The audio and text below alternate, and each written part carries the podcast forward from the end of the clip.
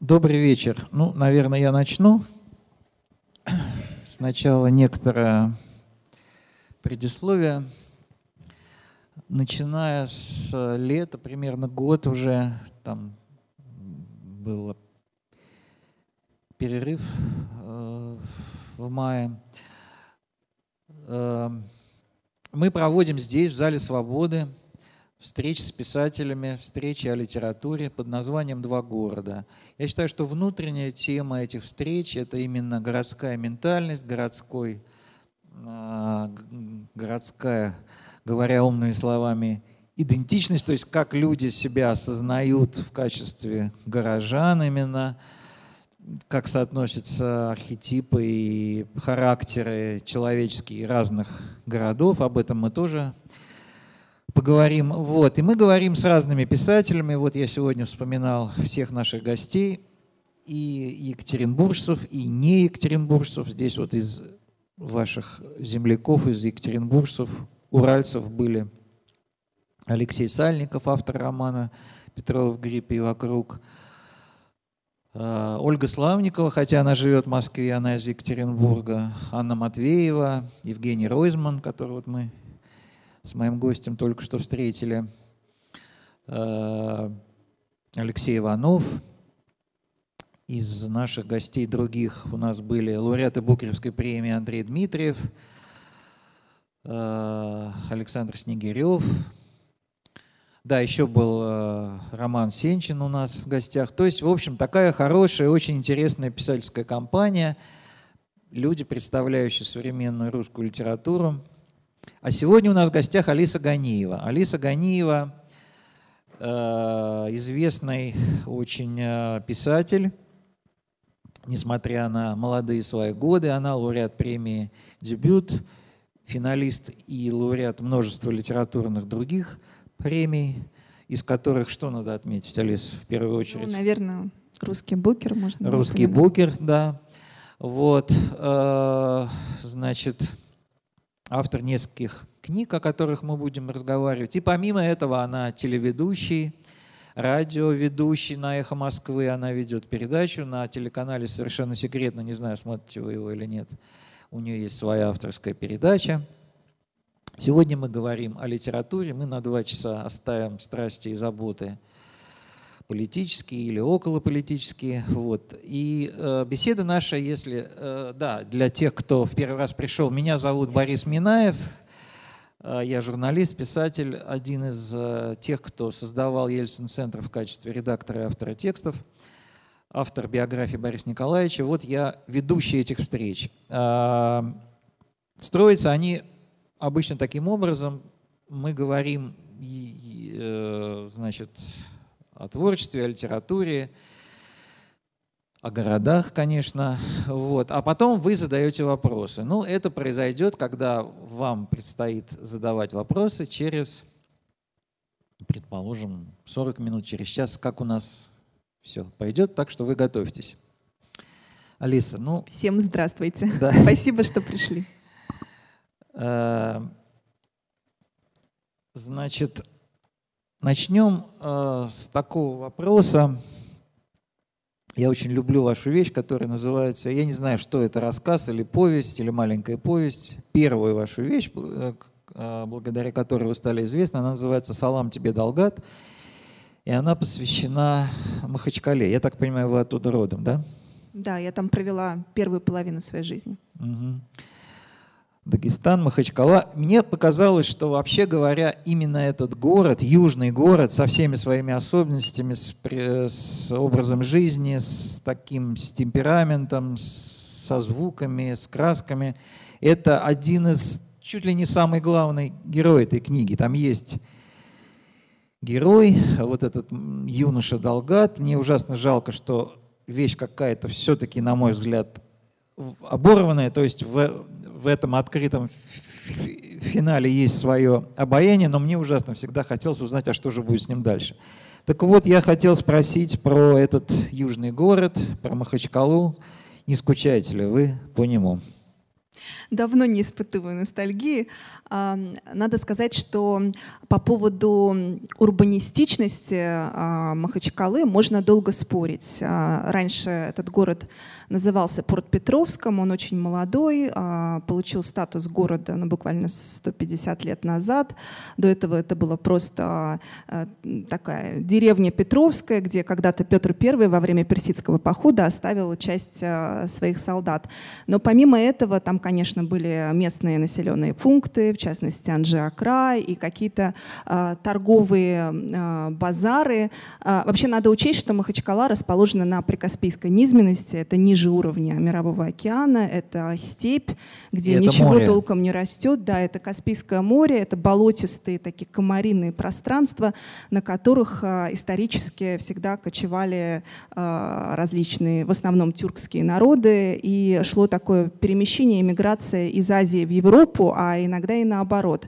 Горцы в этом э, движении принимали опосредованное участие, обычно спускались для каких-то торговых дел и договоров. У многих мужчин, горцев, там были свои, скажем так, равнинные жены, и таким образом шло образование новых народов. Дагестан, как известно, такая мультинациональная многонациональный а, регион, где по разным подсчетам там от 15 до 50 э, этносов проживает. И в этом смысле Махачкала такой типичный советский город. А, изначально там было всего четыре улицы, и, как ни странно, особенно с точки зрения растущей исламизации, первыми а, индустриальными объектами в Махачкале были пивной а, завод и табачная фабрика, то есть шариатом не очень пахло. А было много немцев, в частности, первый парк в Махачкале был разбит немцем Вейнером. Ну и потом постепенно шло такое превращение. Был довольно скучный город, но в то же время с достаточно богатой культурной жизнью, особенно 80-е годы, а, когда туда... Какого века? 20-го. Туда в качестве таких сильных а, попадали и Иннокентий Смоктуновский, которого, кстати, из Махачкалинского театра выгнали за творческую несостоятельность. Как... Стоп, стоп, стоп. 80-й год 20 века Смоктуновский был народный это, артист это, СССР. Это, это я сейчас э, смешиваю разные пласты. 80-й туда приезжал Гребенщиков. Я вела Гребенщикову и попутно вспомнила Смоктуновского. Ну, то есть приезжали какие-то группы, шла какая-то бурная жизнь. Э, но вот в 90-е годы, как, как по всей стране, началось бурное перемещение народов, и Махачкала увеличилась раза в три, наверное, в своих объемах и по количеству людей. А почему так? И, э, не во всех кавказских городах э, было увеличение населения в 90-е годы. Это были какие-то мигранты, переселенцы, беженцы? Ну, в том числе и беженцы, в частности, вот в 99 году, многие помнят э, нашествие Шамиля Басаева и Хатаба в горы Дагестана, когда целый Ботлихский район практически целиком был Весь переселился переселен в Махачкалу. В Махачкалу. А, но и до этого вот, вот этим а, мощным вбрасыванием а, людей, вот это вот городское пространство, оно было так сильно разбавлено. Ну и еще, конечно, очень многие уезжали. То есть э, коренные махачкалинцы, которые были в основном по национальности русскими и евреями. Очень многие эмигрировали, кто в Израиль, кто уехали в какие-то российские города. И в этом смысле произошло ну, какое-то полное, полное обновление крови. И в архитектурном смысле никто ничего не контролировал. Начался хаос, который, с одной стороны, привел к такому ощущению пространству цветущей свободы, когда можно все, когда а, к девятому этажу пристраивается огроменная пристройка на таких длиннющих а, кривых столбах, когда возникают какие-то монстры, гигантские уроды архитектурные, но при этом это все выглядит как такая сумасшедшая инсталляция современного искусства под открытым небом.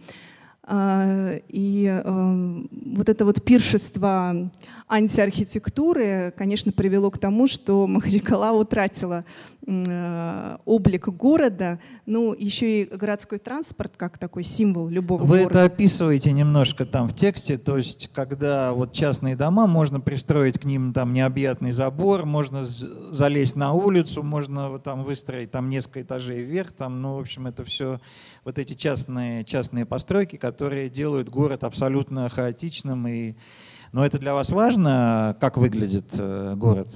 Ну, мне вас кажется, это как бы ранит, что он потерял цельность?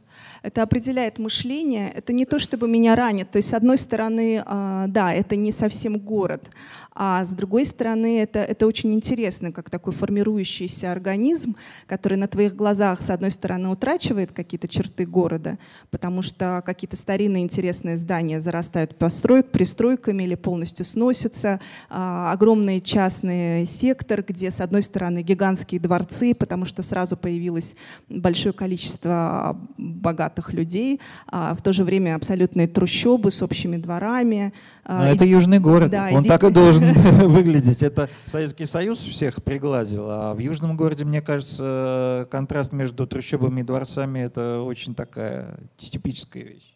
Ну и в этом смысле мне отрадно, что Махачкала вот эту вот свою внутреннюю свободу сохранила. Я это а, вижу на контрасте, например, с городом Грозным, который, конечно, гораздо чище. Там нет этих летающих целлофановых пакетов, срубленных деревьев, отсутствие тротуаров, то наоборот широкие проспекты, гигантские небоскребы, все очень а, такое сверкающее, свеженькое, новое, но в то же время абсолютно мертвое, приглаженное и а, вот это такое безвоздушное пространство и такой растекающийся страх, когда все одеты одинаково, все стараются вести себя одинаково. То есть Махачкале хаос э, показатель некой внутренней свободы все-таки да, до сих пор, и да? мусор, и коровы, поедающие мусор из контейнеров, бродящие по городу. Ну, вы очень ярко описали э, внешний облик Махачкала. Я все-таки хочу вот э, следующий, знаете, вопрос. Мне очень жаль, что не все здесь читали, наверное, может быть, и никто не читал эту первую вещь «Салам тебе, Долгат». Она очень яркая, очень интересная. Ну, в частности, в ней э, есть такое, такое ощущение, хотя там есть ну, такие страшные сцены, кого-то убивают, там речь идет о там, исламских э, фанатиках, э, которые уходят в горы, там ну, разные вещи обсуждаются, и, и криминальные, и вот эти. Но а у меня, тем не менее, по прочтении вещи, знаете, какое ощущение, что вы живете в городе, который, вообще-то говоря, одна семья. Все, и либо, друг друга знают. Все друг друга знают, все родственники. А, если это свадьба, там тысяча человек, и люди знают, кто чей сын, кто чей брат. То есть вот это ощущение родства какого-то, несмотря на такую разваливающуюся как бы реальность, там, не знаю, конца 90-х, начала 2000-х годов, оно сохраняется. И в этом смысле мне интересно, вот вы уже давно живете в Москве. Что, как, вот как, как, как вы нашли в Москве э, э, не то чтобы новую семью, но вот что для вас в Москве является родным вашей человеческой средой, или для вас все-таки Москва это абсолютно такой мертвый город-одиночек? Так, такой тоже э, подход возможен вполне. Не, в, это, в этом смысле Москва наоборот стала для меня точкой, с одной стороны, освобождения, с другой стороны, небольшого террора на первых порах, потому что я приехала в Москву в 2002 когда еще был силен вот этот стереотип лицо кавказской национальности, и всех более-менее не славянски выглядящих прохожих а, просто задерживали и вели куда-нибудь в отделение. Я это на себе постоянно испытывала, и у меня вот был такой постоянный страх, ощущение а, собственной вины непонятной, что я вот в чем-то виновата, и, наверное, вот меня сейчас в толпе увидят, а полицейские, как хорошие психологи, наверное, видели это. То и дело в метро меня вылавливали из толпы, при том, что у меня все было в порядке, там, естественно, я училась, у меня был и студенческий, и все остальное. А, но вот с одной стороны ощущение себя как чужого, то есть вроде бы ты приезжаешь в столицу своей родины, это твоя страна, ты гражданин этой страны, но при этом ты ощущаешь себя нелегальным мигрантом, иностранцем, человеком чуждым, невоспринимаемым твоими же друзьями как э, их земляк, да, то есть человек, делящий одно а, пространство государственное, потому что меня постоянно спрашивали, откуда ты русский знаешь. Э, то есть люди как-то не осознавали, что вообще-то все образование на русском, и как раз проблема вымирания местных языков в Дагестане очень острая. То есть все говорят по-русски, но вот у молодежи, особенно вот этой самой маргинальной молодежи, которая эм, э, вот э, сейчас еще не успела доурбанизироваться, но уже потеряла какие-то горские черты и кодекс чести горский, вот у нее какой-то специфический сленг дагестанский, который популяризируется всякими комедиантами и КВНщиками. О, это прекрасно, а у вас это... тоже выражено, да, этот язык удивительный, который вроде вроде все понимаешь, но там какие-то, ну, во-первых, там все перемежается там дагестанскими словечками, и в то же время ты понимаешь, что то, что они говорят, вроде бы тебе понятно, на самом деле нет, ты не понимаешь это до конца, потому что там какие-то смыслы совсем другие. есть, и он такой очень маргинальный, очень такой, э, такой устрашающий даже немножечко язык. То есть, с одной стороны, да, Москва — это э, чуждое пространство, которое тебя, к тебе относится с подозрением и с прищуром, а с другой стороны, это очень гостеприимная среда, потому что там очень разные люди, и в Махачкале, несмотря на это бурление, хаос, многонациональность, пестроту ментальности, все равно э, есть вот это ощущение контроля тотального над тобой. Это ты, ты не ощущаешь себя полностью свободным, особенно если а ты не, мужч, не мужчина, если ты женщина, то тем более. Есть тебя все время контролирует, как ты одета, да? Как ты выглядишь, куда ты смотришь, как ты идешь, с кем ты здороваешься или не здороваешься, а, в какое время суток это происходит. Постоянный а, риск а, встретить кого-то, быть увиденным где-то. То есть ты никогда себя не ощущаешь в одиночестве. Частное пространство сужено до предела. Сейчас люди еще уже начали звонить друг другу перед тем, как прийти в гости, кое-где уже начинается такое А раньше не было? А, нет, любой человек мог нагрянуть в любое, в любое время суток, ты должен быть готов, накрыть стол. И вот этот мой детский ужас, что кто-то сейчас позвонит, придут какие-то не очень неизвестные родственники, какие-нибудь четвероюродные тети и дяди, а, а родителей дома нет, и надо что-то как-то их развлекать и что-то подавать. И, а, и, то есть, и требования такие очень тоже жесткие. То есть если тебе уже 11-12, ты уже обязана быть такой хозяйкой. И в этом смысле Москва была таким для меня большим освобождением. Я себя почувствовала очень а, нормальным таким среднестатистическим человеком в литературном институте, где а, все очень необычно выглядели, мальчики а, с сережками и длинными волосами для меня были экзотикой. Э, Алиса, скажите, э, ну вот э, вы описываете, там есть такой разговор, э, я все-таки хочу немножко вот чуть-чуть еще продолжить эту вот тему про Махачкалу и про эту ментальность, мне очень это интересно. Такой разговор, этот Долгат э, встречается с девушкой, девушка хочет уехать в Питер, и он спрашивает ее, ну зачем тебе ехать туда, где к нам относятся как, я вот не помню эту цитату, как ну, к таким, да, как к людям такого второго сорта, а он ей отвечает, а мы как относимся к русским, тоже очень плохо. Вот скажите, вот это вот, то есть там это, конечно, сквозная центральная э, тема этой вещи, что это гармония разных э, культур, э, которая когда-то, может быть, в советское время как-то сложилась. Вот вы говорите там про 80-е годы, как очень интересно. Э, она нарушена, и, а, и она уже не будет э, в ближайшие там, годы восстановлена. Но все-таки есть надежда на восстановление этой гармонии э, между народами, культурами, нациями, языками. Ну, вот этот миф о дружбе народов великой, существовавший в советское время, мне кажется, действительно был мифом во многом, потому что корни а, различных межнациональных конфликтов а, закладывались уже тогда. И это, этот принцип «разделяя властвуй», который был заимствован у э, царской России Лениным и прочими большевиками, когда резались на живую территорию, разделялись народы, строгались какие-то новые образования, автономные республики. И потом все это, конечно, актуализировалась Вспыхнула. и сосредоточила. Да. А, при этом надо сказать, что в Дагестане удалось обойтись без а, таких ярых волн национализма, которые а, имели место в некоторых, а, например, среднеазиатских республиках, откуда русские изгонялись, даже из некоторых регионов современной России. Там вот Роман Синчин, наверное, об этом рассказывал. А, в Дагестане в этом смысле, может быть, за счет того, что очень много местных народов, удалось сохранить а, вот этот а, вот эту терпимость и толерантность, которая ну да, потому что люди привыкли договариваться даже внутри вот этих э, местных разных э, национальностей, потому что есть такая привычка воспринимать других, да?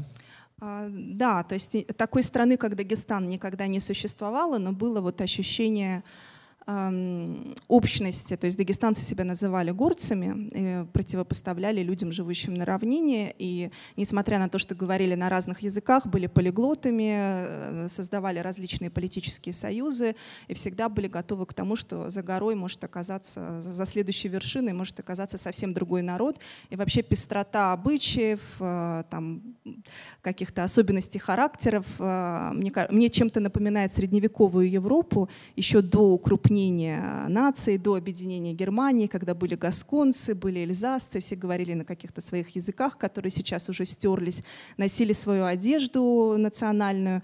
Вот, вот это в Дагестане дошло до середины 20 века, и в этом его уникальность. Ну да, дошли и памятники архитектурные, и крепости, и старые какие-то, в общем, артефакты.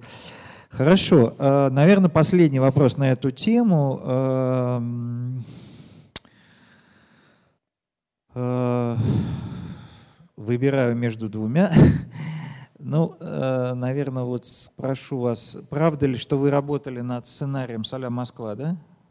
А, был такой сериал, он э, создавался, его снимал Павел Бардин, такой молодой режиссер, сын мультипликатора Гарик Бардина. Может быть, кто-то видел его пластилиновые мультфильмы про... Ну, Гарри Бардин, да, ну, да известный, известный мультипликатор.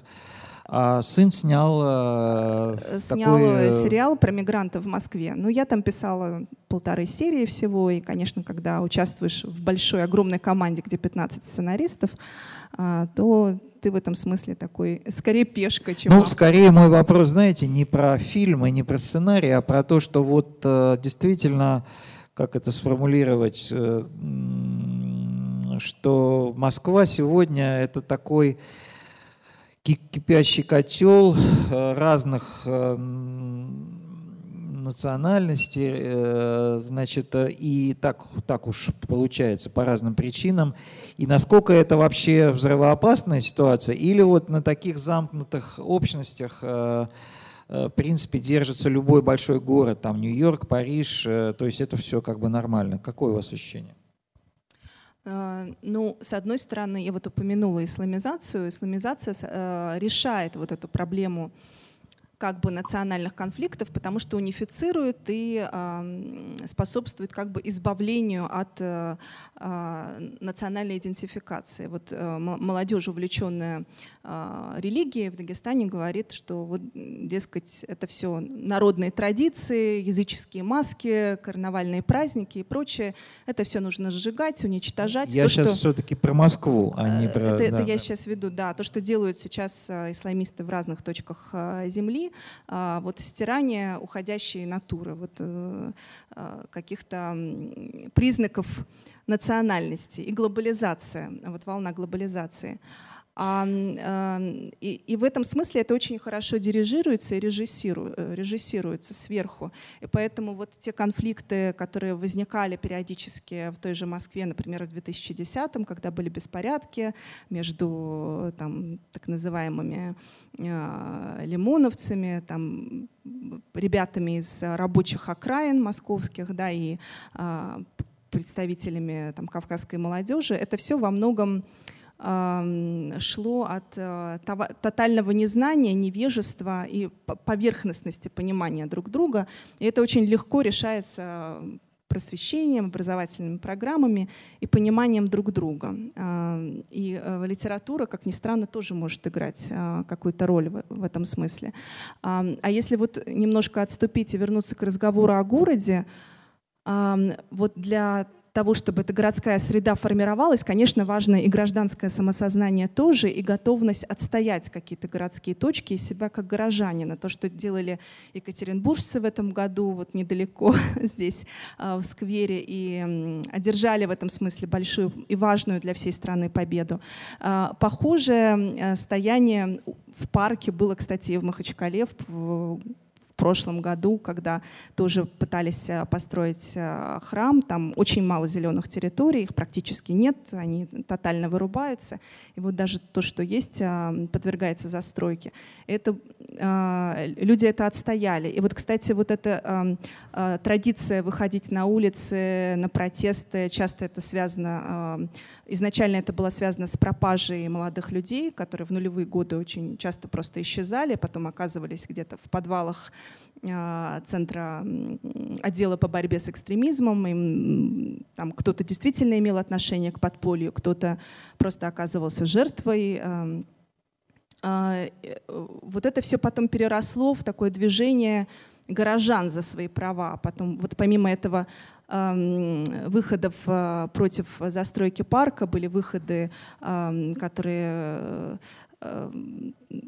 там шла речь об о решении вопроса с бродячими собаками, то есть какие-то вот локальные проблемы. Да-да, я помню. А, и вот сейчас, вот в данные минуты, пока мы здесь сидим, тоже Самое на другом уровне проходит, э, происходит в Москве, где горожане тоже сейчас задерживаются массово.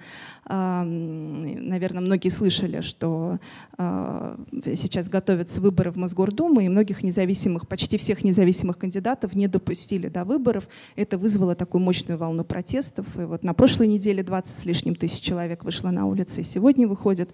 И э, вот из таких локальных, как бы городских конфликтов может рождаться что-то большее. Понятно. Э, город, многообразен. А вот скажите, давайте отвлечемся от Махачкалы, от Кавказа, от этих межнациональных проблем. Э, начнем подходить к, ли, к литературной такой теме. А, какой город, на ваш взгляд, описан в литературе лучше всего? И, и ваш какой город любимый в связи с прочитанной книгой. Вот у меня, например, такой город, где я никогда не был, это Дублин у Джойса, а у вас?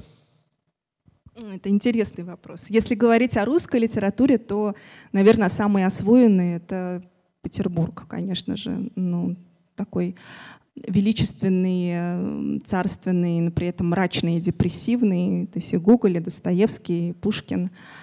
А если говорить о мировой литературе, Почему-то вспоминается Фолкнер с его воображаемой страной, несуществующей.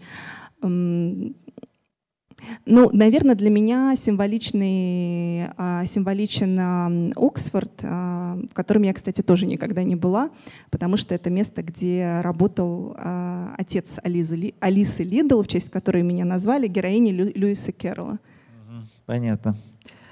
А, а как вы думаете, почему не повезло Москве в этом смысле? Или, может быть, я не все читал, не все знаю? Вот, например, э, я когда стал вести этот цикл, я обратил внимание, что в Екатеринбурге есть несколько книг о Екатеринбурге, о современном Екатеринбурге.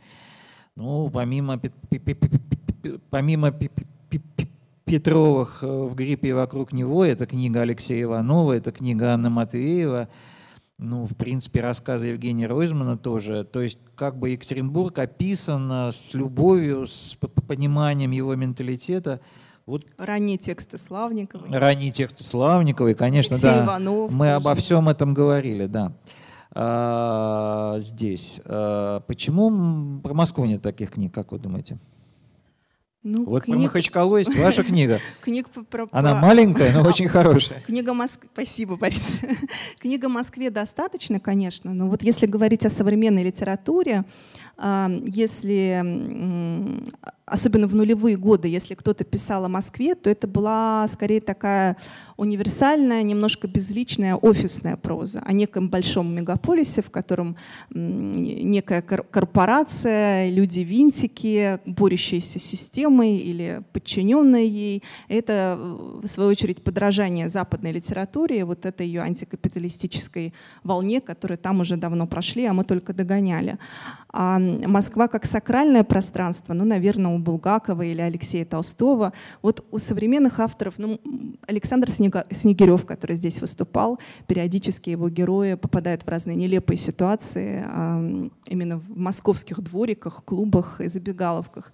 Но я, как автор, я, несмотря на то, что уже давно живу в Москве, э, вот не поддается она. Э, она как-то ускользает, она слишком текучая, большая, распахнутая. И мне в этом смысле нравятся более камерные пространства, которые легко захлопнуть под художественный колпак.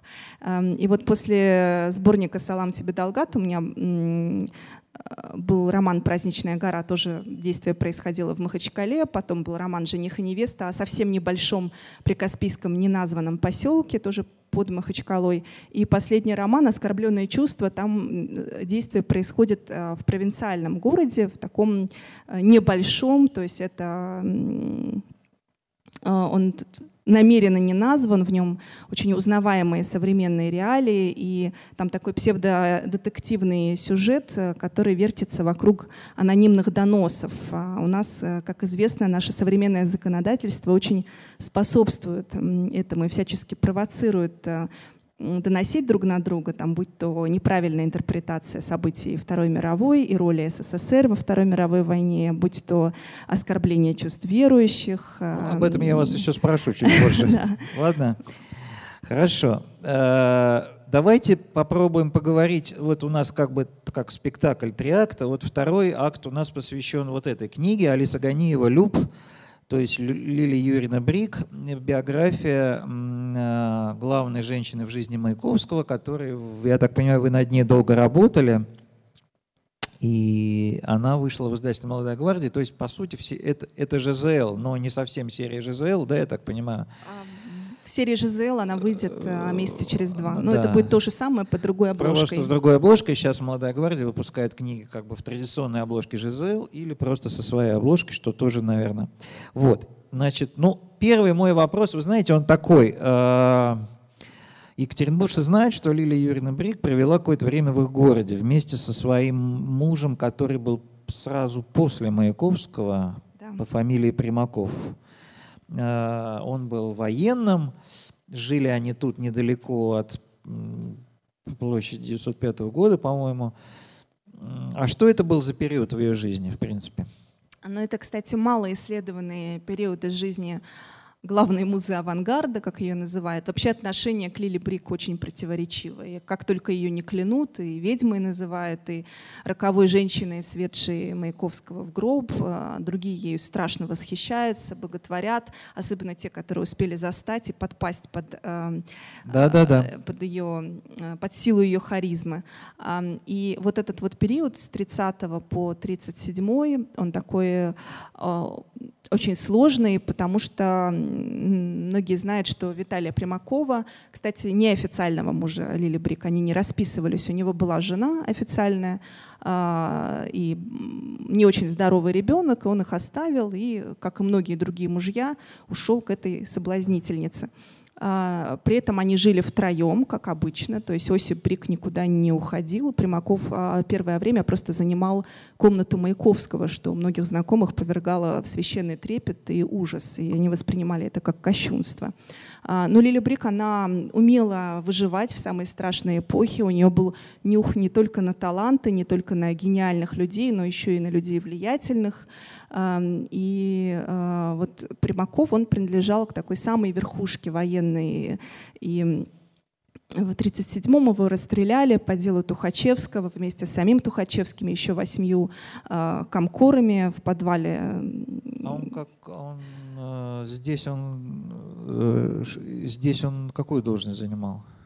Э, я могу даже сейчас пока найти небольшой э, ну, вы просто проел, скажите, да. да. А, ну, вот э, удивительно, что, будучи замужем за Примаковым, Лиля Брик сразу оставила свой богемный декадентский образ жизни, своих любовников бесконечных, э, свой салон, э, поэтический, сразу пропали куда-то э, разбежались ее гости бесконечные. И она э, превратилась в такую послушную военную жену, э, очень верную, которая отправилась за Примаковым в Свердловск тогдашний. Сначала ей здесь э, не очень нравилось, хотя принимали их, естественно, по первому разряду.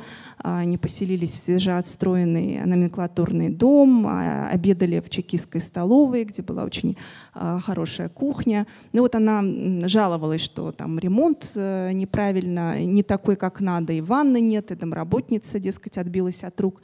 То есть, конечно, ей было в первое время немножко тоскливо, но в то же время здесь был цвет э, тогдашней военной номенклатуры. И тот, тот же Тухачевский здесь проводил много времени. И периодически они ездили на разные военные учения по Уралу. Сюда приезжал, кстати, известный коммунист, поэт французский Луи Арагон, муж ее сестры Эльза Триоле.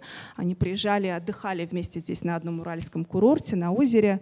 А, сейчас вылетело его название на букву Ч. Шарташ? Да, да, да, да. Чебаркуль? Да, да, да, точно, э, на Чебаркуле. И он после этого написал книжку, которая называлась «Ура, Урал».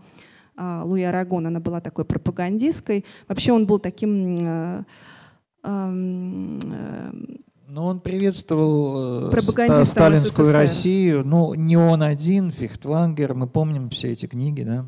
Арагон в том числе. А, да. Это и... тот упрек левой э, европейской интеллигенции, который предъявляли э, ну, наши писатели такие э, антисталинской направленности вплоть до перестройки. Ну, я, я об этом тоже пишу, и в этом смысле роль Лили Брик, которая, с одной стороны, была такой заложницей, а, а с другой стороны, вот это положение, особое положение ее сестры и а, Луи Арагона, ее мужа, давало ей огромное, огромный спектр а, возможностей принимать у себя иностранцев, например, закупаться в березке, вести образ жизни редкий для тогдашних советских людей. Но это уже мы говорим про 50-е, 60-е годы, да? Угу. А, да. Березки а... появились тогда, чуть позже. Угу. А, ну а вот этот вот военный, а, вот этот период а, быть э, женой командира, э, такой эталонной, но он продлился 6-7 лет и закончился трагично. После того, как э, Примакова арестовали, а, Лили Брик какое-то время была уверена, что наверняка он действительно был замешан в заговоре против Сталина. И некоторые злопыхатели и историки вполне серьезные полагают, что ее свидетельства могли способствовать расстрелу ее мужа. Ну, вот это тема моего следующего вопроса. Ой, извините, запутался в бумажках. А, так, я хочу перескочить через свои вопросы и сразу вот этот э, задать вам вопрос, потому что есть несколько совсем недавних, относительно недавних книг о Маяковском. Это замечательная книга шведского исследователя Янгфельда, это книга Димы Быкова, Дмитрия Быкова, книга ваша, а Лили Брик, по сути, это тоже книга отчасти о Маяковском. И везде э, наверное, Лили Брик рассматривается как э, э, человек из чекистской среды, человек и формально имевший удостоверение э, сотрудника НКВД, и выезжавший за границу в самые такие годы, когда никого не пускали, и вменяют ей там. Но я хочу вас спросить, ведь э, вот вся эта мифология над насчет того, что вот она была в жизни Маяковского, сыграла такую зловещую роль а, как представитель ЧК, и вы говорите, что и, и Примаков, может быть, э, тоже пострадал отчасти из-за ее... Ну, вообще есть версия о том, что, дескать, она специально его соблазнила по заданию Да, вот, э, НКВД. вот вся эта история с, с э, Лили Брик и НКВД. Ну, во-первых, я что хочу э, и сказать, и спросить. Э, ведь нет никаких э, документальных свидетельств того, э, что она выполняла какие-то задания, что она была агентом, что она, так сказать, что-то такое делала как разведчик или как контрразведчик. Во-вторых, что такое дружба с чекистами в 20-е годы? Ну, чекисты сами, э, ну, они были людьми, э, это были другие чекисты, да, условно говоря. Это были люди преданные своей идее, это не были винтики, исполнители, это были личности. И личности очень противоречивые, иногда жестокие, но вот тот же Э, Яков Блюмкин, да, убийца посла Мирбаха, ну, с одной стороны, да, это чекист, это разведчик, но с другой стороны, это довольно яркий представитель своей эпохи, такой вот декадент, э, увлекавшийся разными там идеями. То есть эти чекисты сами хотели дружить э, с писателями. Это не писатели их втягивали в свой круг, надо еще вспомнить тогда, как вообще относились руководители партии тогда к литературе.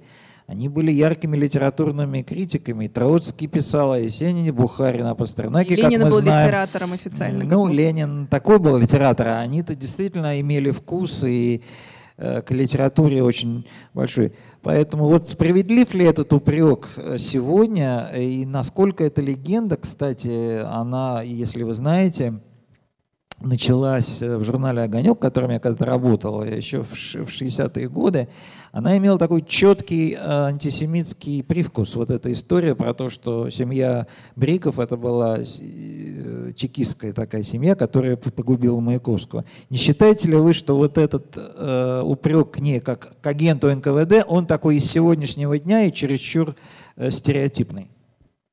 А, ну, я такой Утвержд... сложный вопрос, но да, извините. Это да. сложный, потому что на самом деле мы не можем с уверенностью сказать, что нет никаких документов, подтверждающих ее сотрудничество с органами, поскольку это все лежит э, в засекреч... засекреченных э, архивах Лубян... Лубянки, и непонятно, когда это вскроется.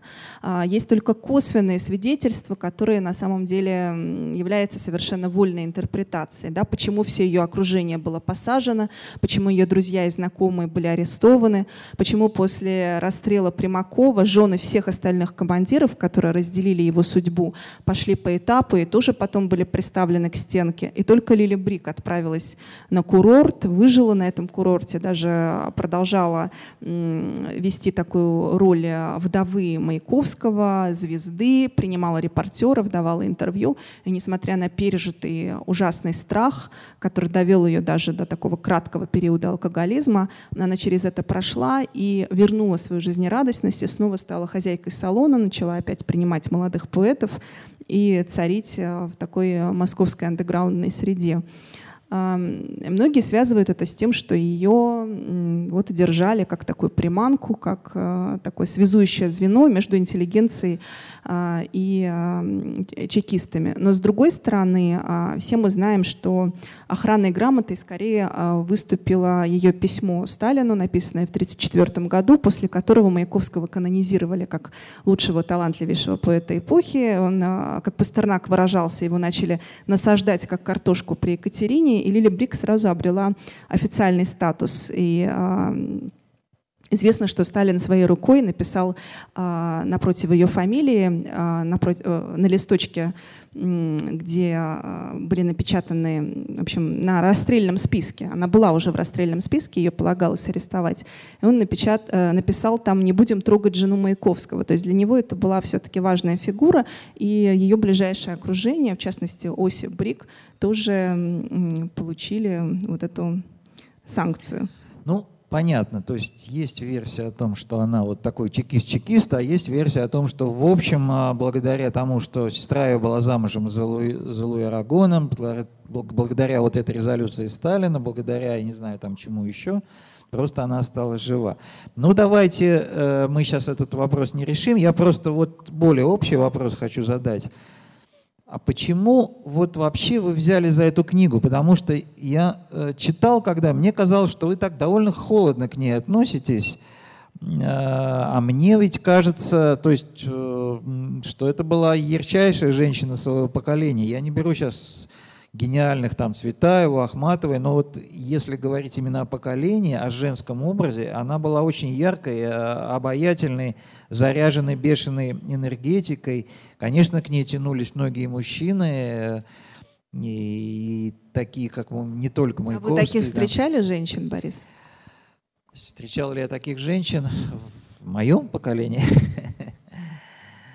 Э, я встречал разных женщин в моем поколении, но, пожалуй, вот так в такой ряд, как Лили Брик, никого не могу поставить, потому что, вы знаете, встречал. А это и, э, ну, вот не таких известных, не таких знаменитых, но они, как правило, все...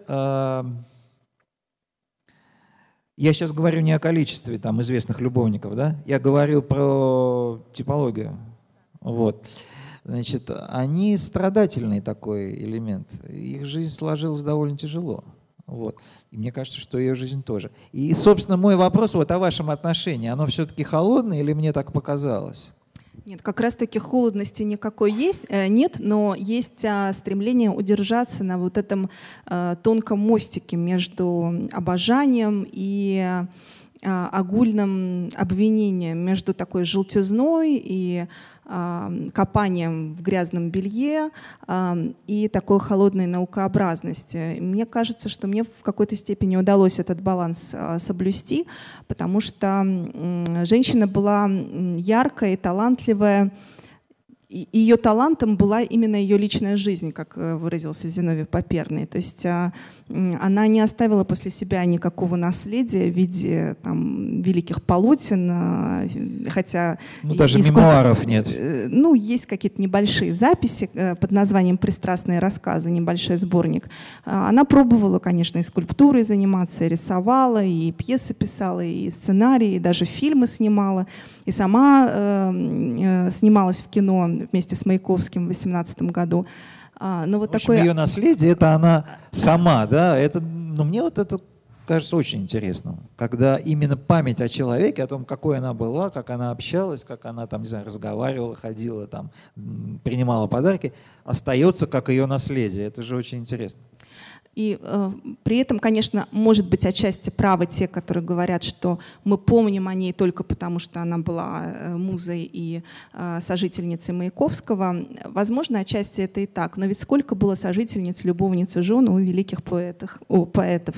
Э, и были и треугольники, и скандальные какие-то истории биографии. Можно Менделеева вспомнить с Белым и э, с любовью, э, любовь Менделеева, Белого э, и Блока. Э, и какие-то другие интересные истории. Там, например, мало кто сейчас помнит о Черубине де Габриак. Очень была яркая мистификация Серебряного века. А, были дуэли, были попытки отравиться. Но вот только Лили Брик осталась а, таким очень современным персонажем, о котором всерьез а, спорят, продолжают они сочинять анекдоты, сплетни. Но это началось еще в 60-е годы, когда она была жива. Она, кстати, э, до последних лет у нее были поклонники, вы знаете, даже молодые поклонники. Э, был какой-то культ, вот такой московский культ э, Лили Брик. Ее нужно было видеть, увидеть, там, прийти к ней в гости. А в то же время была такая вот антибриковская кампания в огоньке. Наверное, действительно, это был яркий человек очень.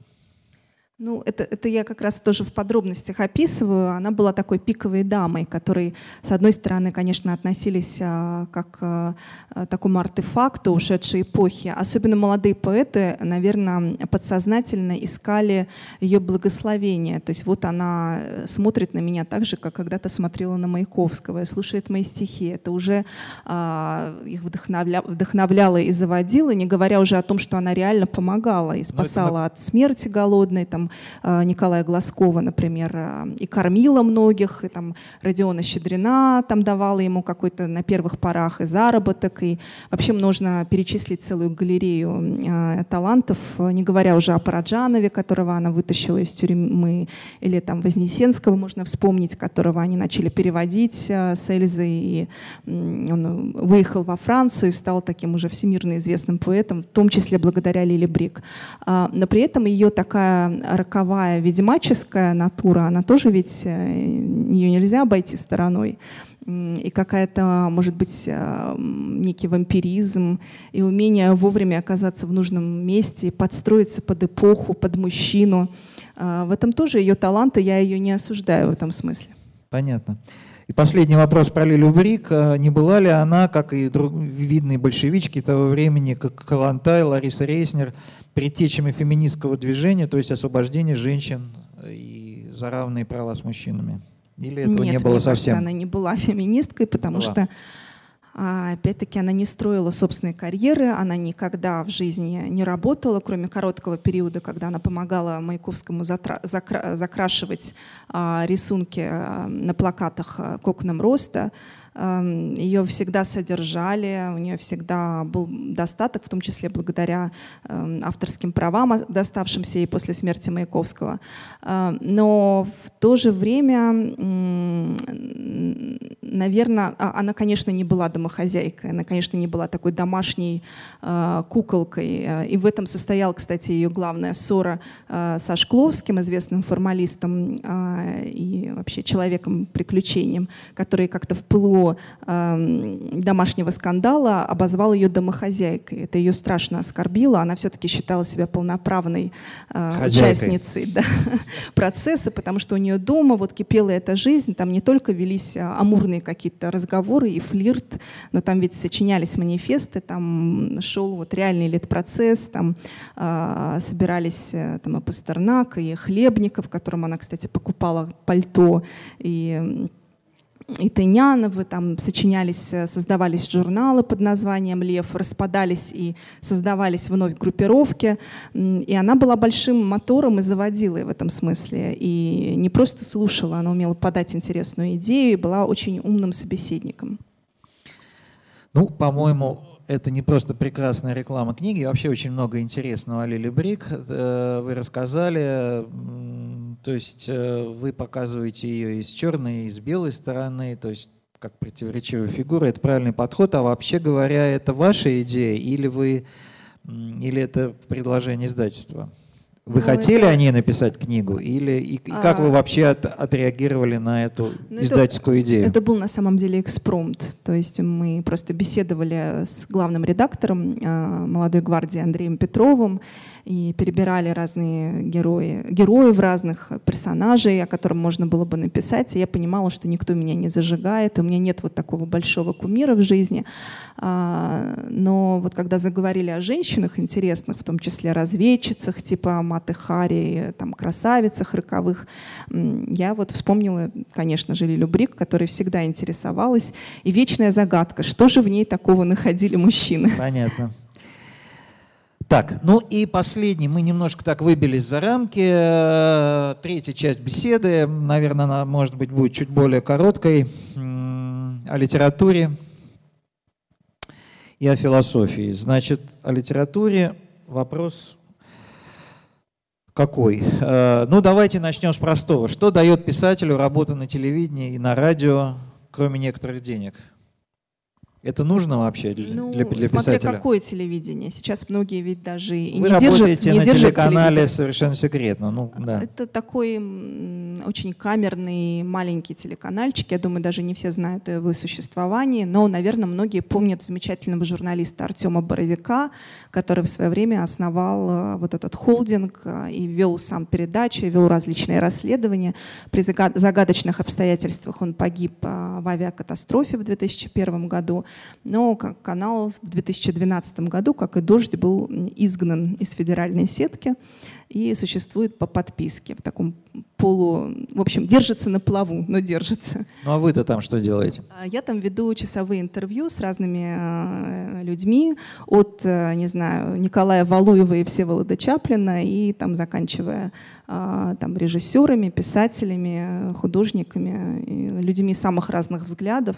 И там, например, приходил человек э, совершенно обездвиженный, но совершающий э, кругосветное путешествие. Ну, какие-то вот такие интересные истории.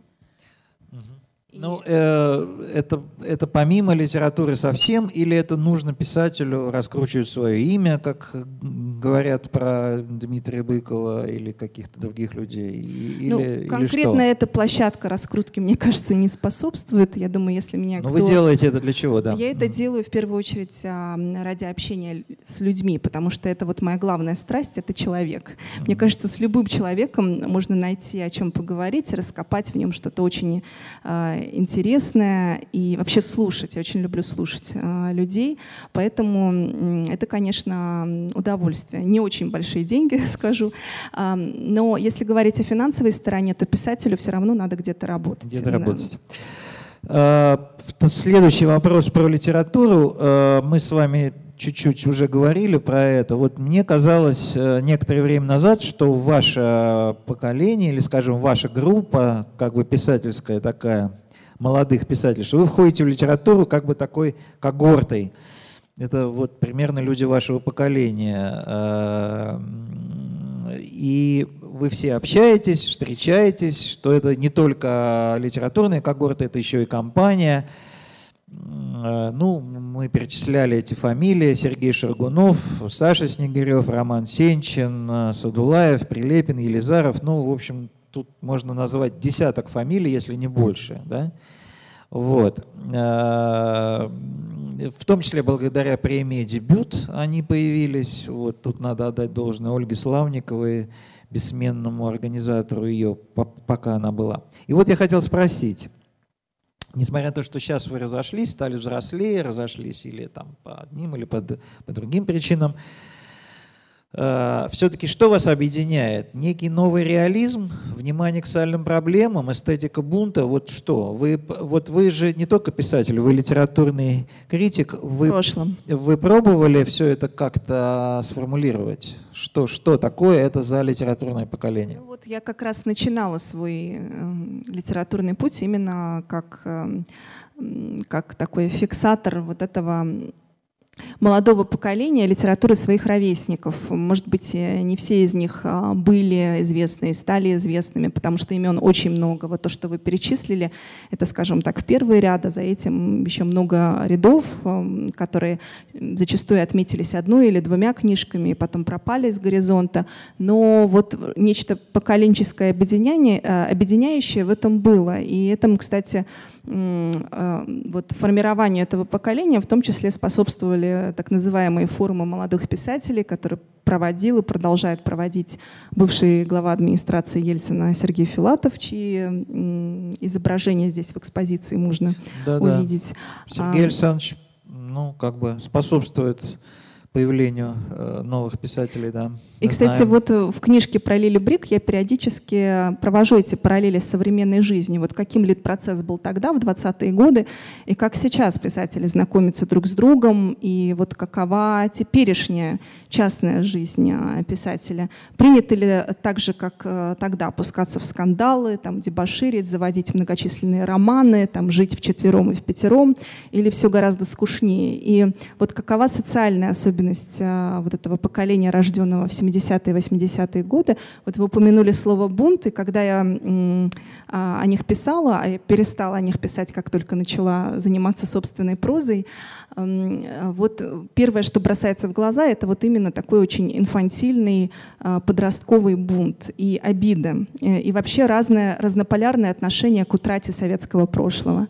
А, вот эта страна, которая многим, многими писателями видится как э, райская колыбель, как ностальгия, как какая утраченная погремушка, и родители как а, виновные вот в этой трагедии. Как, ну, как утраченный образ светлого детства скорее, да? Да, с мороженым, с газировкой, с э, мульт, мультфильмами «Ну погоди», очень такая глазированная реальность. И вот левые взгляды, очень популярные у моих ровесников и у авторов чуть старше, они меня всегда удивляли.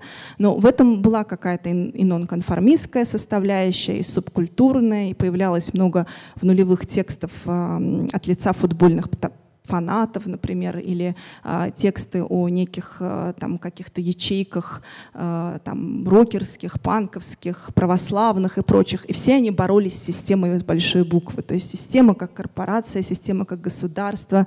Постоянно у того же Прилепина, тогда юного еще э, был, был этот повторяющийся сюжет о захвате какого-то здания администрации. То есть то, что сейчас могло ну, бы быть... Лимоновский сюжет, раз, да. да. Отморозки, мы помним эту пьесу. То, да. что сейчас бы расценили как такую очень экстремистскую ну, да. статью. Тогда все это выходило. А сейчас все, конечно, эволюционировали, и мы разошлись в том числе там, по разные стороны баррикад после 2014 года, когда вся страна, в принципе, э, радикализировалась и раскололась. Но э, удивительно, что за нами как будто бы никто не пришел. Да, много есть молодых талантов, э, продолжают проводиться форумы молодых писателей, но вот какой-то манифестации, вот поколения, например, 90-х, я не вижу, какого-то голоса, раздающегося вот по эту сторону, да, вот этой отметки. Мы вот а, с вами, Борис, сегодня прошли через зал, где а, по полу проведена такая белая линия, вот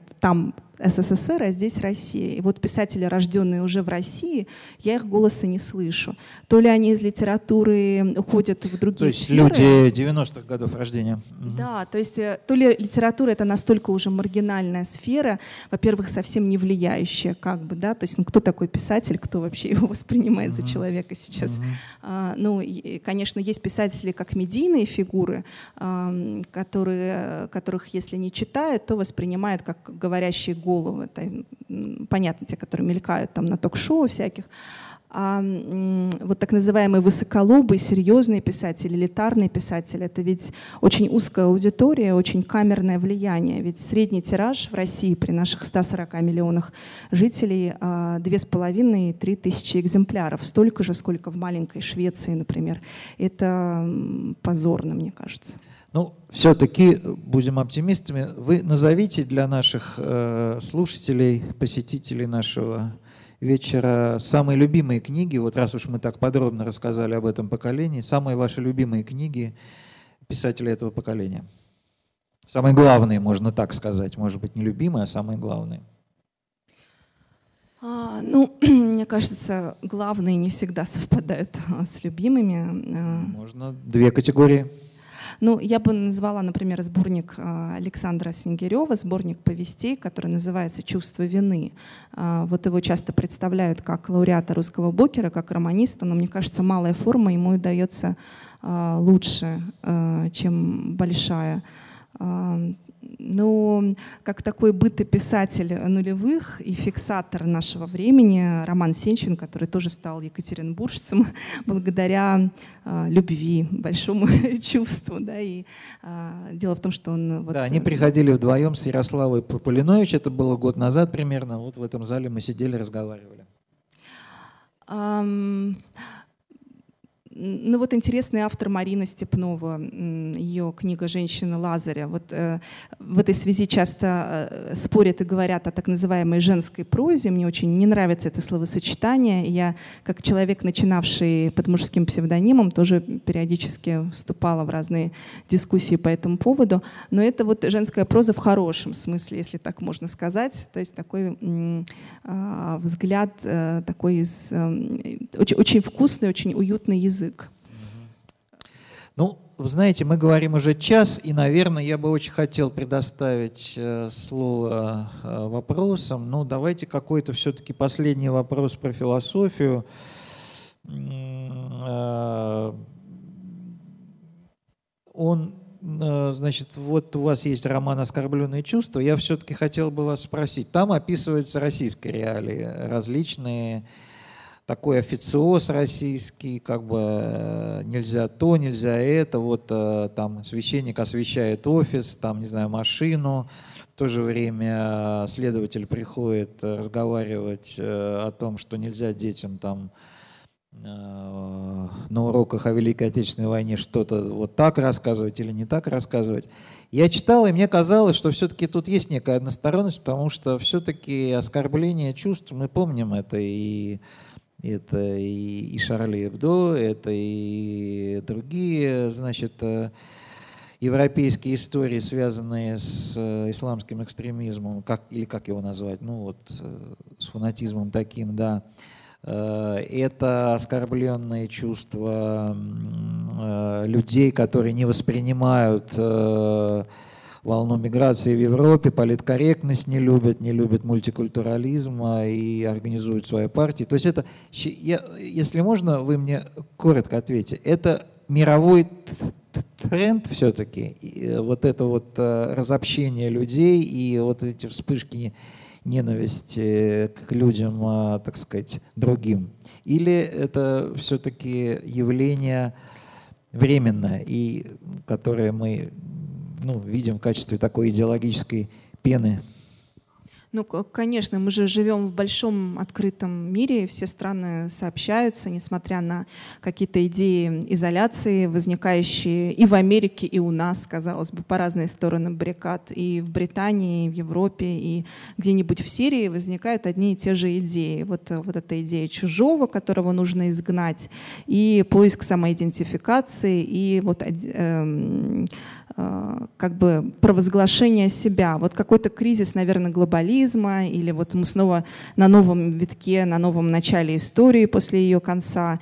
Ну, об этом многие говорят, и там и философы, и политологи, и а, вот эта идея стены, например, да, построить забор между Мексикой и Америкой, между Кавказом и остальной частью России, а, между, там, не знаю, посреди Европы, да, чтобы мигранты не, не лезли в наши закрома. А, европейские, а, это тоже идея такая и старая, и новая одновременно. И, например, вот мой роман «Праздничная гора», он как раз про это. И а, переводился на разные языки как раз под такими названиями. В Германии... А какие? Гер... Скажите. Ну, там около 10 языков, но в Германии это «Русская стена», например. В Америке он вышел под названием «Гора и стена».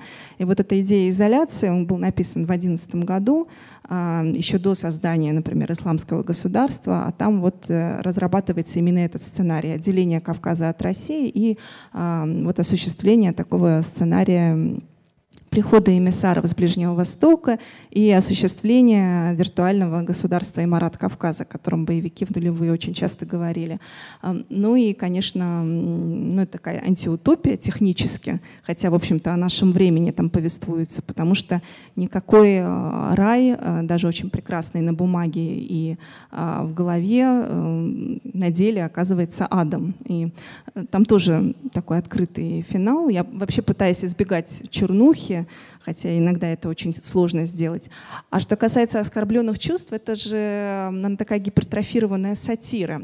И в этом смысле, мне кажется, я столкнулась э, с некоторой отрыпью критики, хотя было достаточно много рецензий на эту книгу, но они все однотипные. Это поиск э, каких-то э, ориентиров в классике. То есть меня то Гоголем называют или недогоголем, то недощедриным, то полувойновичем, то еще кем-то. И вот попытка нащупать в истории русской литературы какой-то прототип.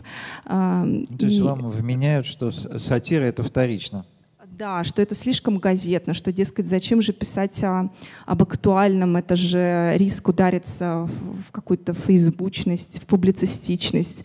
Но я, кстати, с этим искусом и с этим риском борюсь вот гипертрофированностью языка. Он у меня такой излишне, такой чрезмерно пестрый, такой скорее импрессионистский. И вот сейчас этот роман был переведен на корейский неожиданно. А, и вот моя корейская переводчица, она была в некотором стрессе от обилия таких диалектизмов и таких редко употребляемых слов, что даже восприняла, э, восприняла эти слова как мат, как какую-то страшную языковую дерзость и пыталась это в переводе все э, сгладить. И э, вот сатира на самом деле возможно, когда есть уже какой-то серьезный роман, да, который можно Э, вокруг которого уже можно плясать с ужимками. А вот этого серьезного романа о современности нет. И поэтому, наверное, «Оскорбленное чувство» в этом смысле такой подвешенный текст. Я себя ощущаю в некоем э, вакууме. Точно так же нет э, достаточного количества книг о 90-х. Вот э, вы пишете, Борис, о в том числе о 90-х. Там были попытки, не очень удачная, на мой взгляд, попытка Сергея Шаргунова написать о 93-м годе.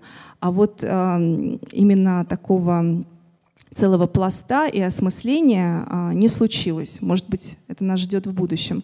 И точно так же почему-то мои э, коллеги и ровесники очень как будто бы боятся говорить о современности. А, может быть, потому что очень сложно вот без этой дистанции без выработанного языка, еще не, не поняв и не осознав, увидеть эту современность таким близоруким глазом. Ну, в общем, у меня к вам еще много вопросов. Ну вот мы уже говорим час а, восемь минут примерно. Я предлагаю задавать вопросы вам. Как вы к этому предложению относитесь? Евгений Вадимович, пожалуйста.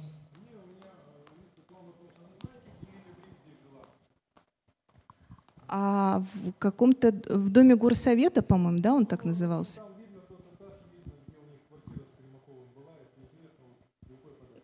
Как спасибо большое. Это вот, э, вот то серое здание. Да? Ага, спасибо большое.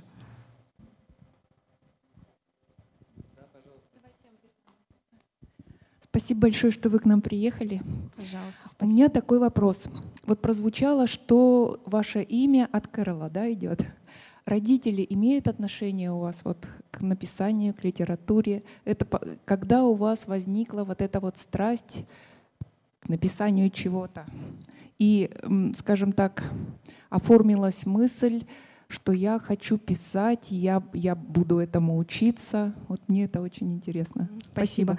Ну, родители не литераторы, отец эм, экономист по образованию, и, а, правда, одно время, один период своей жизни он имел отношение к слову, это конец 80-х, начало 90-х, когда он а, издавал первую независимую газету в Дагестане, она называлась «Маджлис», и он ее печатал сам дома на кухне на печатной машинке и был таким ярым участником перестройки и э, социал-демократом, и, и, в общем, это быстро все скурвилось, потому что все, кто был у власти в Дагестане в 80-е, они а, там же и остались, а так называемые демократы, кто встроился в систему, ну, как и на федеральном уровне примерно то же самое произошло, кто просто был вытеснен. И там, после очередной угрозы со стороны, может быть, известного вам Саида Амирова, тогдашнего мэра Махачкалы, теперь он сидит в тюрьме, а, он как-то ушел совсем от этой деятельности общественной и а, остался вот на экономической стезе.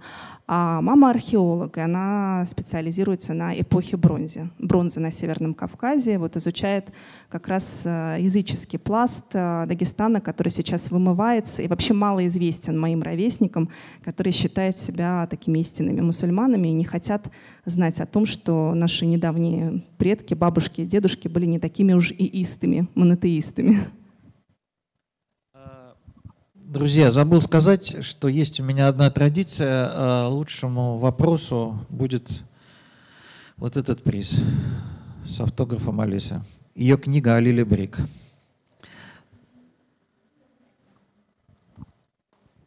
Автор лучшего вопроса получит приз немного не, недоответили. Когда у вас вот это вот страсть? А, страсть.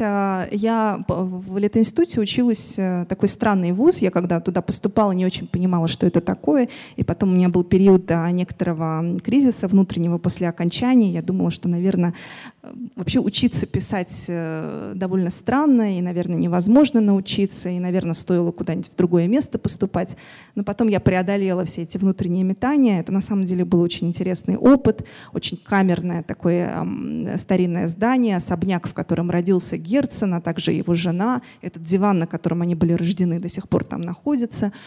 И такой странный контингент, э, много ребят из других городов, э, таких о литературном институте, да. Но при этом удивительный неинтерес к современной литературе. То есть это были люди, которые писали, но не очень хотели читать своих современников. И это я, кстати, вижу у, вообще у многих начинающих авторов. Они все писатели, но не читатели. И вот это мне было странно. Я начинала именно как критика, как читатель текстов своих современников. И вот у меня было острое ощущение, что не хватает текста, а, написанного кем-то из а, Северного Кавказа, потому что это, конечно, творящаяся очень интересная реальность, которая отчасти является лакмусовой бумажкой всей России, в которой, наверное, отражаются разные пути развития России, потому что там и геополитический разлом, там ну, много чего и много разных народностей. Есть и авторитаризм, мы сейчас это видим в Чечне, есть с другой стороны и демократическое начало. И вот в Дагестане была своя очень э, такая старая демократическая традиция, и выборность существовала на протяжении многих веков. Кстати, Кади, как бы по тамошнему президенту, тоже правили по 4 года. В общем, конечно, право голоса имели только мужчины, но, тем не менее, а, оно было. А, и вот не дождалась я такого автора, и в итоге написала свой первый текст э, сама. Да. Так и повелось. Здравствуйте. Скажите, пожалуйста, вот вы перечислили а, молодых писателей, а, достаточно известных. а вот как на ваш взгляд, кто из них может стать дальнейшим классиком? Ну, это тяжелый вопрос, я не знаю. Это мы узнаем лет через 50-60.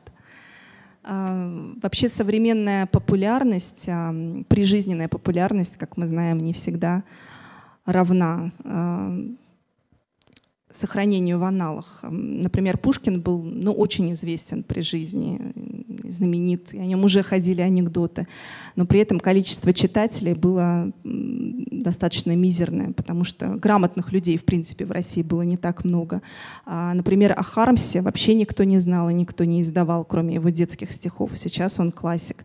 Поэтому все зависит от исторического контекста. Но и сейчас еще прибавляется коммерческий элемент, когда иногда трудно отделить отделить произведение литературы произведение искусства от продукта. И вообще повышается уровень графомании.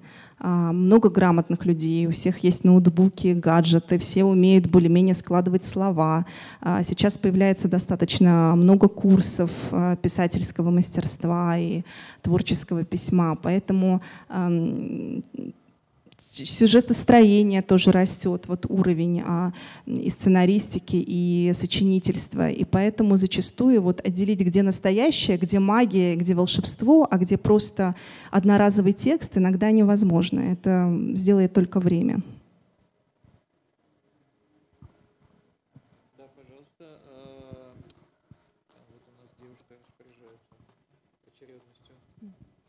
А, а, здравствуйте, спасибо, что вы у нас. У меня такой широкий вопрос. Что для вас самое главное в жизни? Да, мне, знаете, так интересно было вас слушать, человека, родившегося в Дагестане и полжизни прожившего. Вы два раза сказали «дескать». Чисто русское слово такое, старинное, престаринное. Это очень здорово и приятно слушать такую интересную, красивую э, глубочайшую речь. Вот что для вас важно? А, ну, мы вообще люди, мы человеческий род, очень любим рассуждать о смысле жизни. И все находим этот смысл в разном. Кто в детях, кто в Боге, кто в творчестве.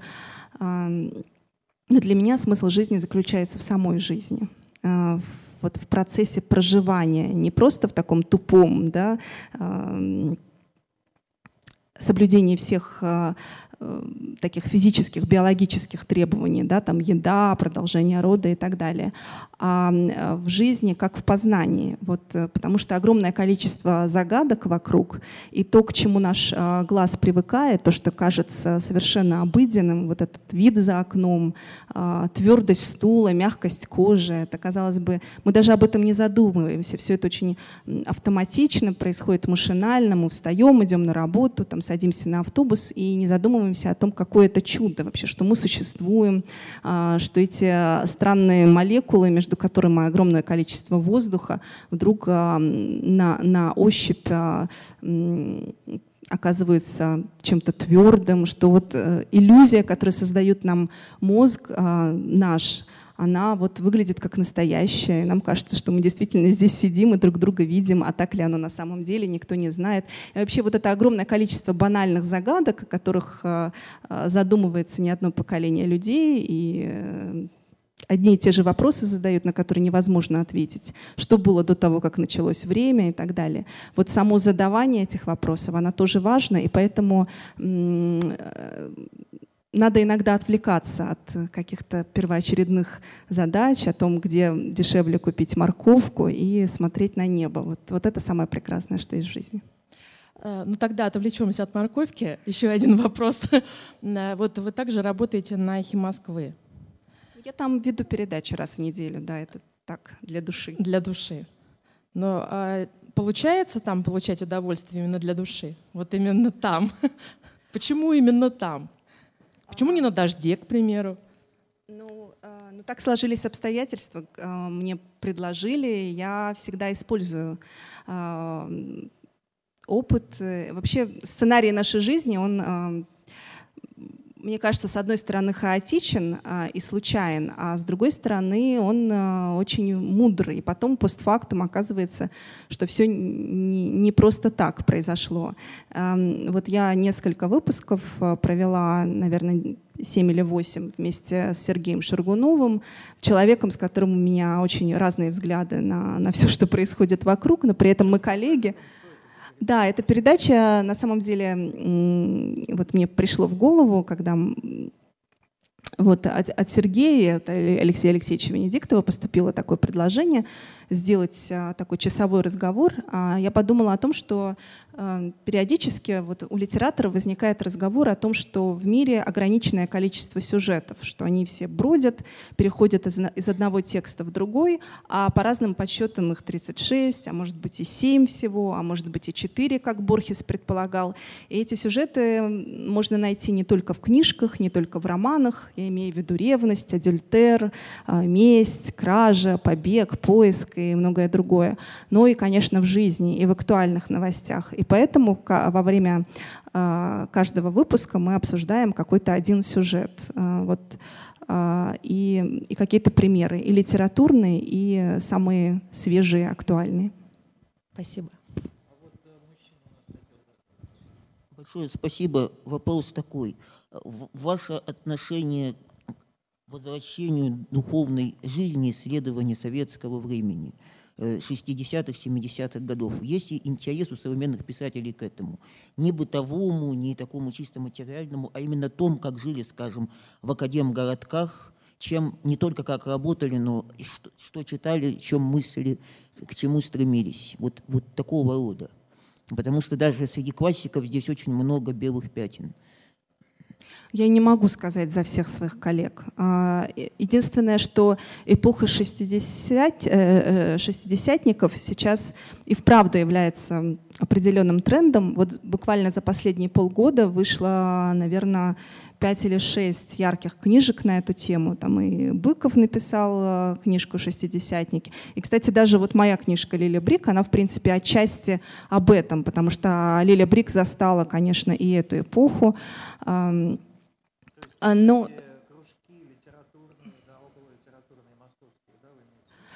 и, и, кружки. Но вот я не знаю на, насчет академгородков. Мне лично это все интересно, хотя я небольшой специалист.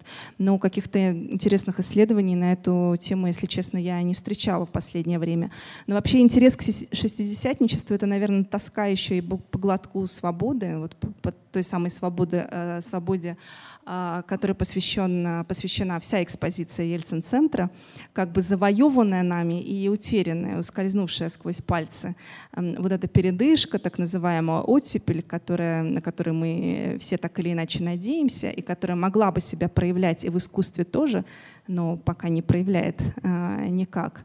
А, вот эта тоска, она, она и проявляется в этой ностальгии. Тоска по великой идее будущего своем поиск этой идеи? Ну, на самом деле я завидую отчасти э, людям, жившим в 60-е годы, потому что они, наверное, были очень счастливыми. Особенно после 20-го съезда, когда там первый пассажирский самолет полетел, когда там запустили ракету. Я не знаю, я могу только экстраполировать какие-то свои, э, может быть, заблуждения и иллюзии, но мне кажется, был небольшой промежуток, буквально 8 э, или 9 лет, когда казалось, что все, сейчас все начнется, и все стены, стены рухнут. Да.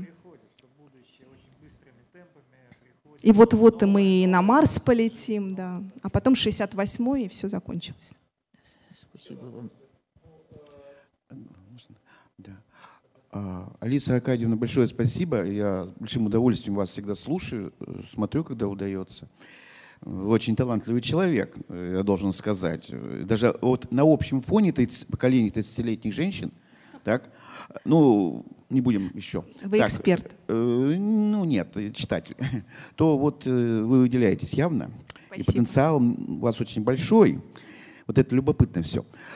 А я хотел спросить о двух таких вещах, более конкретных.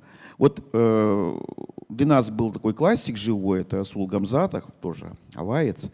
И вы знаете, в 70-е годы, а как сейчас к нему вы относитесь и ваши ну, жителей тоже Дагестана, ваши знакомые. Э, вот он не исчез, а если исчез из культурного поля, то почему? Это вот первый вопрос такой, да?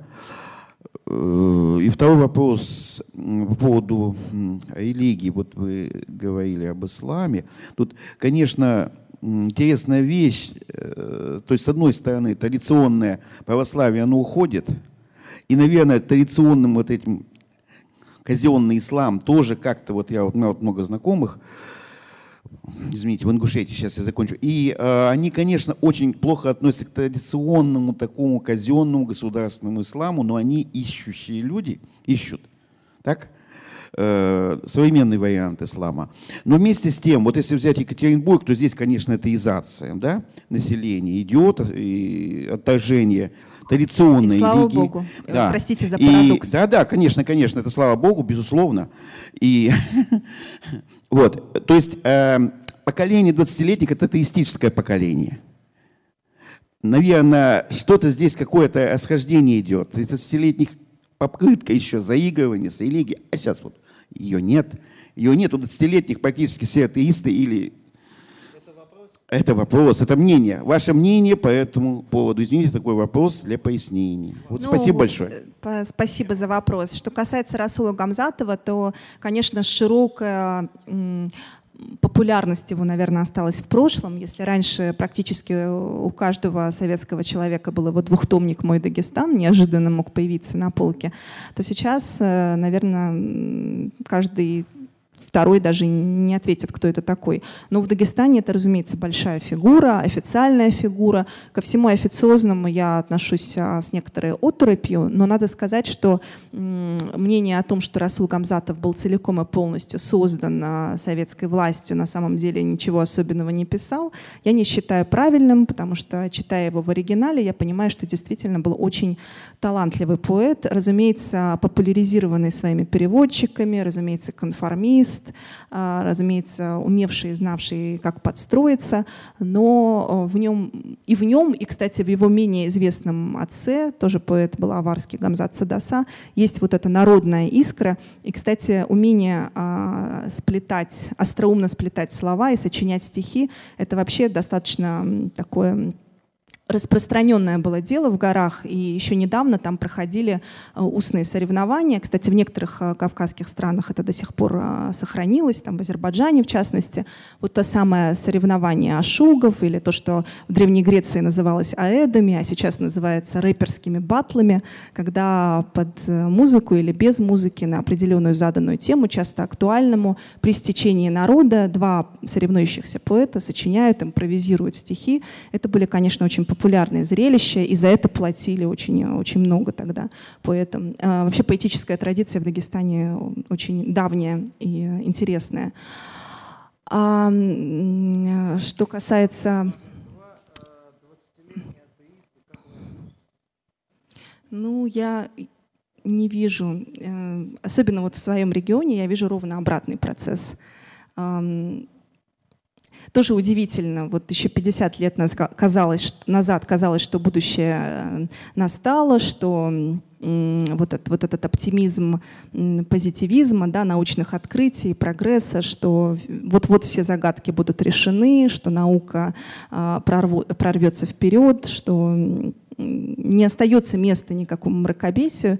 Это все сейчас терпит э, крах мощнейший, и э, большая половина человечества, конечно, является верующей не в таком лайтовой версии, простите меня за э, разговорность, а именно в, самой, в самом своем кондовом проявлении. Это, это люди, которые верят э, в букву, да, Ну, к религии даже не как, э, не, не в форме нью-эйджизма да, или эзотерических э, учений, а именно религии такой махровой, аврамической, э, с, с соответствующими вытекающими репрессиями. Особенно в исламе, который не претерпел реформу, в отличие от христианства. И без, без этой реформы э, очень сложно быть истинным соблюдающим мусульманином и при этом не перешагнуть черту криминала преступ... и преступности, и аморальности. Так, у кого еще есть вопросы? А, А, из- из- извините. А? Что, что, очередь? Ну, э, да нет, а кто, а, ну да, тогда регулируем. Алиса, добрый день. Здравствуйте. Всегда слушаю ваши передачи на «Эхе Москвы». Задаю вам вопросы. Спасибо. Алиса, у меня такой вопрос к вам. А, Скажите, а почему понятие репутация в наше время перестало быть мерилом ценностей для интеллигентного человека? И, для, ну, в частности, почему он оказался а, девальвированный институт? И что она для вас значит вот сейчас? Спасибо. Спасибо большое. Это интересный вопрос. Но мне кажется, репутация и память на самом деле две очень связанные вещи. И когда у общества короткая память, и мы очень быстро отвлекаемся от чего-то, забываем, а, переобуваемся, как сейчас говорит молодежь, мы как-то очень быстро забываем, что тот или иной человек говорил и думал еще там три года лет э, назад или пять лет назад. И поэтому очень легко вот перебегать, мимикрировать, э, работать на пропаганду с одной, сначала одной стороны, потом другой стороны. И в этом смысле я даже не удивлюсь, если теперешние там как бы в кавычках журналисты с федеральных каналов при возможной смене власти останутся на тех же федеральных каналах и будут говорить совсем другое, не потеряв своей репутации. Поэтому это очень относительная штука, но в то же время я чувствую какое-то слишком повышенное, осторожное и трепетное отношение а, к рукопожатности, к тому, кто с кем и где а, сфотографировался или выпил кофе. И это тоже доходит до истерики и до экстремизма, когда э, выжигается вообще круг общения, когда, не дай бог, ты там поздоровался с человеком других взглядов. И это, мне кажется, совсем не соответствует а, принципам там, э, либерализма, например, или какой-то широты кругозора, да, когда все флаги в гости будут к нам, и все могут думать по-всякому. И вот, вот этого баланса, мне кажется, у нас сейчас нет в обществе. Да, вопрос. Здравствуйте. Здравствуйте. Да. Скажите, очень интересно, как у вас рождается сюжет, как у вас рождается замысел, как вы для себя определяете, что э, будете писать? Это интересно вам, это интересно читателям будет. Как когда это все происходит? Это вот первый вопрос. И второй. э, действительно правильно обратили внимание, что не написано книги про 90-е годы. Вот. Нет у вас такой, такого замысла написать такую книгу? Спасибо. Спасибо за вопрос. На самом деле у меня пока нет... э, э, Ну, мы сами знаем, э, где, где наши слабые стороны, где сильные стороны. Мы, я думаю, как профессионалы в любом деле, и плотники, и литераторы, и кто угодно. И э, в этом смысле, если говорить о том, как приходят сюжеты, это обычно э, похоже на послевкусие м, при пробуждении, когда есть какие-то обрывки, ощущения от сна, но ты его толком не помнишь. Только это как бы пленка, прокрученная назад, когда этот сон по- постепенно начинает нащупываться. И э, вот э, в писательстве у всех разные подходы. Мне интересно, кстати, как у Бориса. Кто-то пишет э, каждый день, независимо от того, есть идея или нет, есть вдохновение или нет. Это такой постоянный э, труд и дисциплина. У меня в этом смысле пока не э, выработается какой-то сюжет, я не принимаюсь, э, не начинаю писать, и у меня большая часть работы происходит в голове. И- То есть без какого-то скелета и плана мне сложно сесть эм, за работу. Но при этом этот скелет рушится, перестраивается и ломается в процессе, потому что ты не можешь м, подходить к этому так топорно. Да? Если это настоящее произведение, то герои, но это я уже банальность говорю, начинают жить своей жизнью, диктовать, и это уже живой организм. Но я вообще люблю остросюжетность, я ею не брезгую совсем. А, Пока нет.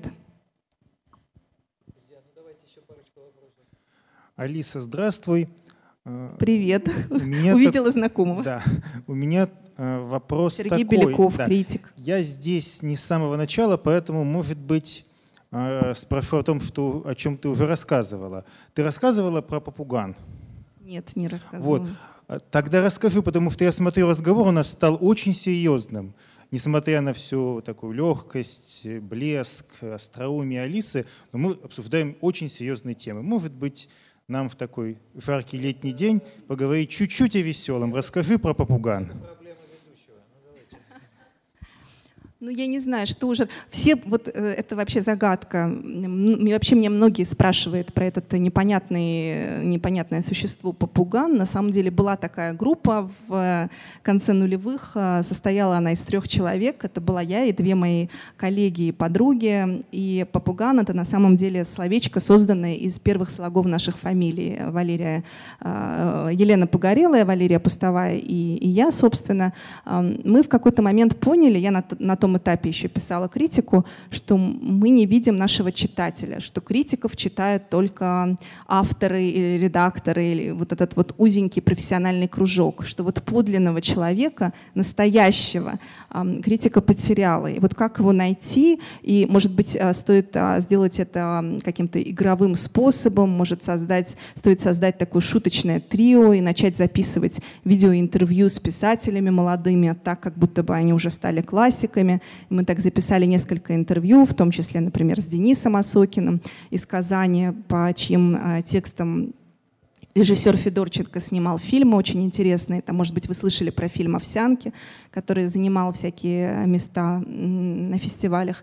И мы проводили вечера интерактивные в Москве и даже в Америке нам пару раз это удалось сделать, а, в которых а, загадывали загадки на знания современной литературы, играли с аудиторией в разные пантомимы. Но это была такая забава с просветительским душком, которая очень быстро прекратилась. Но словечко попугана, оно такое веселое, что нас продолжают о нем спрашивать.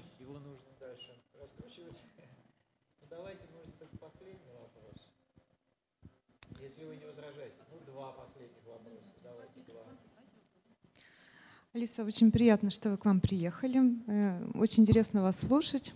У меня такой риторический вопрос. Вот верите ли вы в будущее России? А, я вижу, что на Фейсбуке, да, на вас подписана, вижу, что у вас очень активная гражданская позиция. И вас таких, наверное, ну максимум 100 человек. А, интерес к политике, я думаю, как раз вот у нескольких еще тысяч, которые вышли в Москву, в Москве на да, 25. Остальные а, в общем-то, озабочены ну, очень узким кругом проблем. Дом, работа, и если бы можно было заплатить за ипотеку, и там дети. И, и я не интересуюсь политикой, они с этим флагом идут, да, как это, ну, общим строем. Мне лично кажется, что вот все вопросы на будущее России дала книга Максима Горького «Жизнь Клима Самгина». Когда я начинаю сомневаться, вот я обращаюсь к ней. Вот как вы относитесь к этому? Мне кажется, и за сто лет Россия, она вот как ходит, как пони. Вот она ходит по кругу, по кругу, все эти же либеральные разговоры, мысли, переживания. И все вот одно и то же, вот сто лет. Ну, я вопрос... согласна, я согласна. А, это мое любимое произведение Горького, надо сказать. И дело Артамоновых тоже. Дело в том, что вот мы все улыбаемся, но где вот гарантия с учетом того, что сейчас происходит, что вот вы завтра в подъезд зайдете, и вас никто не убьет, как Политковскую? Или вас не арестуют, не запытают? Я не мрачно, я реально, реально, реально смотрю.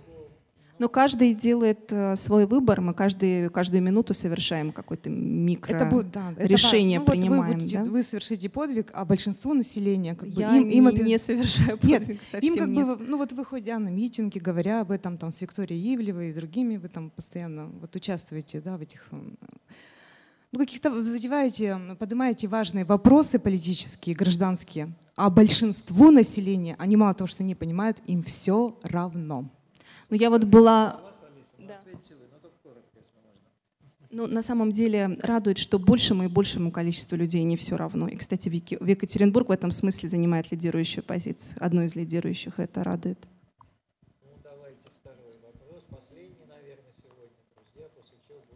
Это не вопрос. Я хочу просто поблагодарить за ваш язык, за встречу с вами, за ваши передачи на эхе, которые очень радуют, и за вашу любовь к человеку. И думаю, что... Ну вот я хотела спросить, что следующее, какой, какая, о какой книге вы думаете, но, наверное, никто про это не говорит.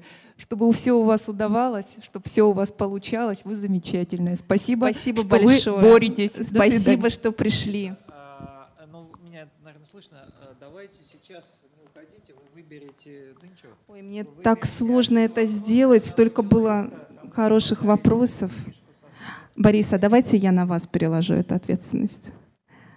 А я не записывал, я не фиксировал. Я думал, вы зафиксируете. Давайте вопрос э, про м, 60-е годы, да, у нас был. э, Да, да, да. Э, Вот, молодой человек задал, вот ему книгу. Спасибо.